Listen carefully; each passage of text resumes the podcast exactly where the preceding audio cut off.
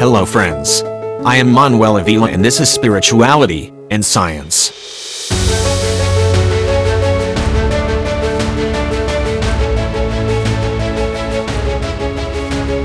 We humans are born, grow, and die amidst countless conflicts that continually force us to question and make compromises.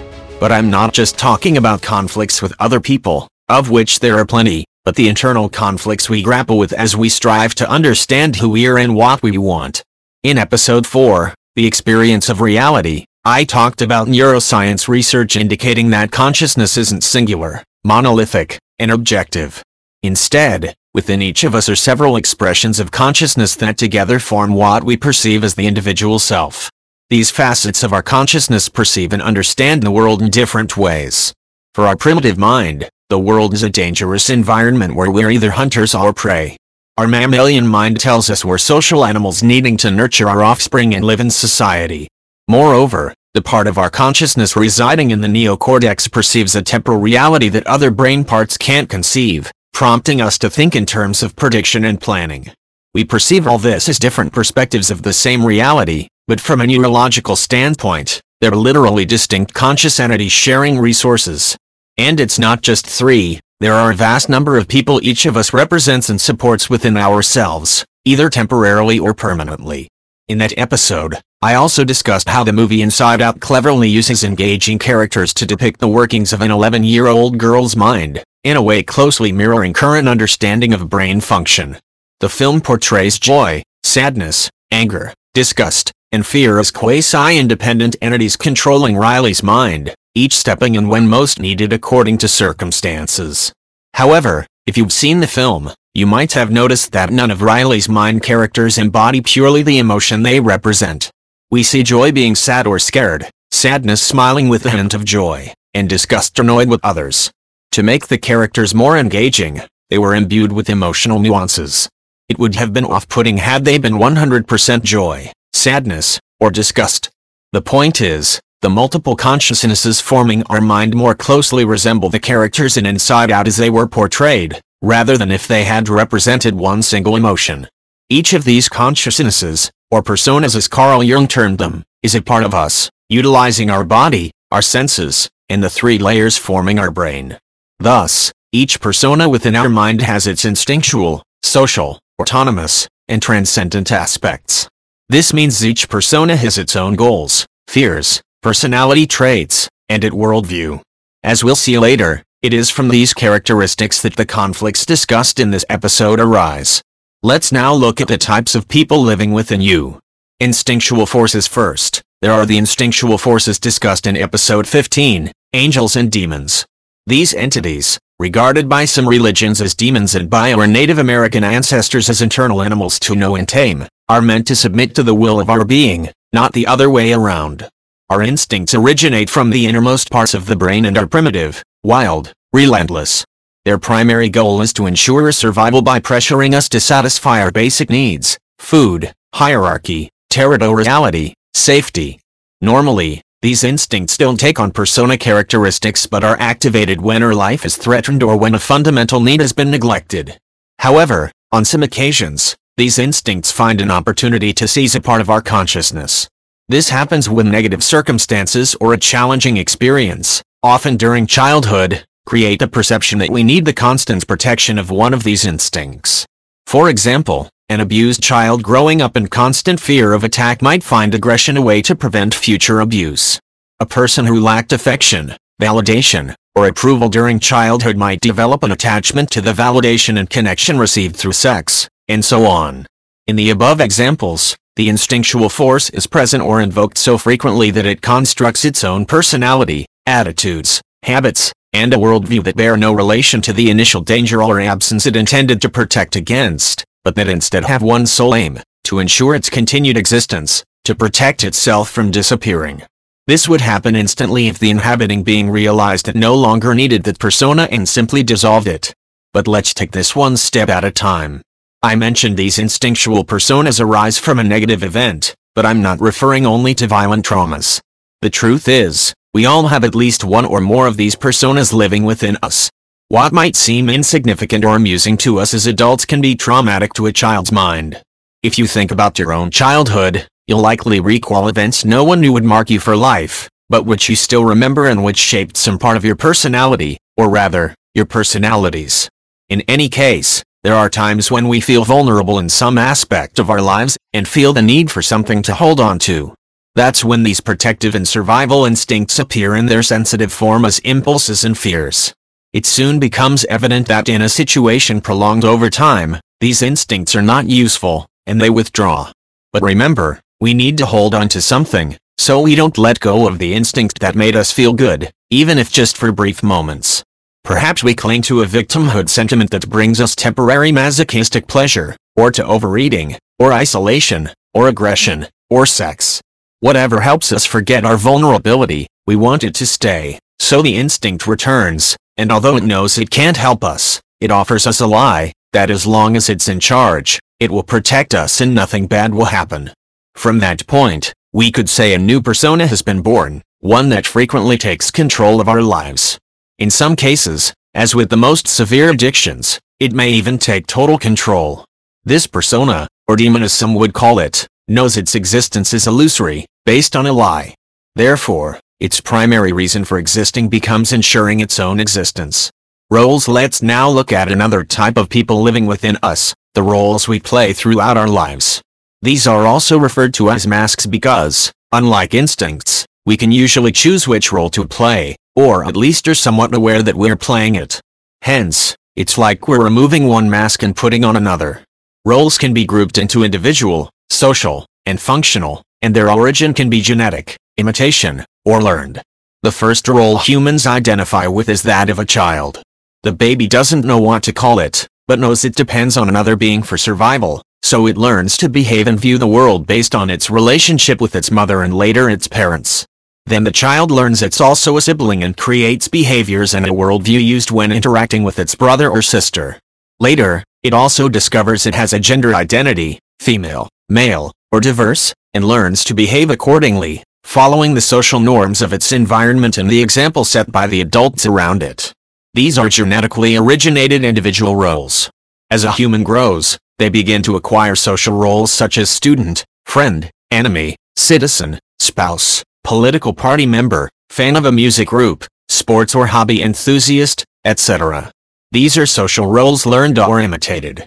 Finally, we have functional roles, which we choose, learn, and cultivate as part of our interaction with society in the consolidation of our life purpose.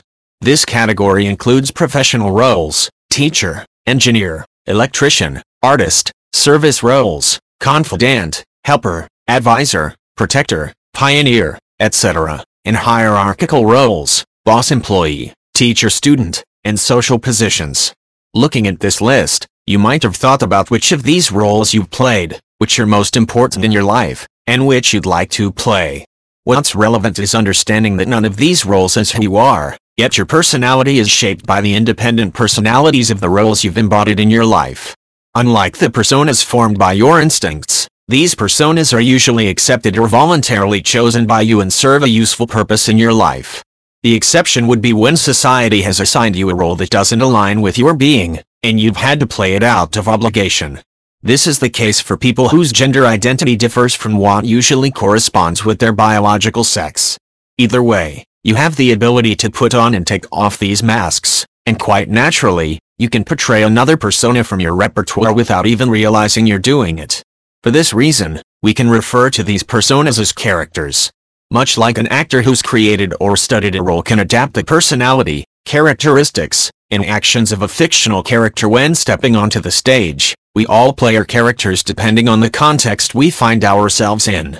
You may have noticed you're one person at work and another entirely when you're with your partner or siblings. Your expression, vocabulary, attitudes, and even your voice tone change. This is because each mask has its colors and shapes according to the context. Even when we are alone, we adopt characters reserved for times when no one else is around. Only you know those things you only do when no one else is around. Characters, as mentioned earlier, are useful in our lives, but like the instinctual forces, if we forget these personas are not our essence and cling to them believing our happiness or peace depends on their existence, then the characters will also forget their purpose and dedicate themselves to ensuring their own survival.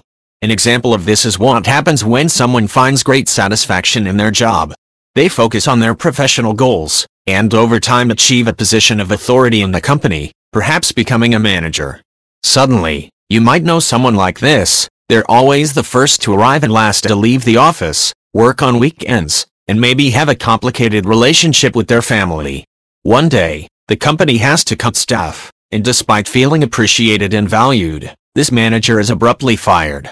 Their world ends because if they're no longer a manager, who are they? They soon realize they have no friends, their family despises them, and they don't even have a hobby to occupy themselves with. It's also the case for the woman who devotes her life to being the wife of or the girlfriend of, living in function of her partner, distancing herself from her family, friends, personal goals, and dedicating herself exclusively to making her partner happy. This woman spends many of her best years being ignored and put in second place, even by herself. Suddenly, she finds herself in her 40s, without professional training or work experience, no friends, no life of her own, having to fend for herself now that she's no longer someone's wife but just someone's mom, someone's grandma, and then just a memory.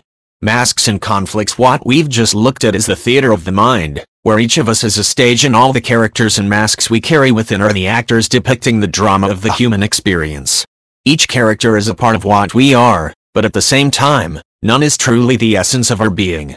Worse, each character enacts its own play, with its own script and its own concept of how the show should end. The director, who would be our inner being, is usually asleep in the theater seats, and the guests at the performance, who are our relatives, friends, and acquaintances, only get to know a part of us depending on which mask we put on when interacting with them. In this confusion of masks and scripts we enact, the objectives, ideals, and at worldviews of each character come into conflict, creating what is known as cognitive dissonance. This is what happens when someone, for example, attends church, reads the Bible, and nods in agreement when the minister says we should act mercifully, love even our enemies, and act as Jesus Christ would. Then they go home, turn on the news, and start yelling that thieves should be killed, that these rats won't learn unless they're shot. This is why there are always so many needy people at the doors of churches and in their surroundings. They take advantage of the fact that the faithful come out with their pious masks still on and are more prone to giving generous alms. On the other hand, you won't find beggars asking for alms at the exit of ATMs. People leave the bank with the mask of frugal individuals after seeing the meager balance of their savings account. This is also why we sabotage ourselves. Someone, for example, decides to finally finish the degree they started studying seven years ago, buys their books, pays tuition, makes a study schedule with colorful markers and glitter, and sticks it above the desk. Everything works perfectly until the third class. Then the party animal persona revolts, returning to drinking, partying, and late nights as usual, promising the studious self that next week they'll get serious about studying again. Waking up the play's director and here comes the final reflection of this episode. Do we need to abandon the roles and masks, deny our instincts? Or maybe try to ensure each role we play has the same objectives, so there's no conflict? It's not even worth considering this possibility because neither of the two options is feasible.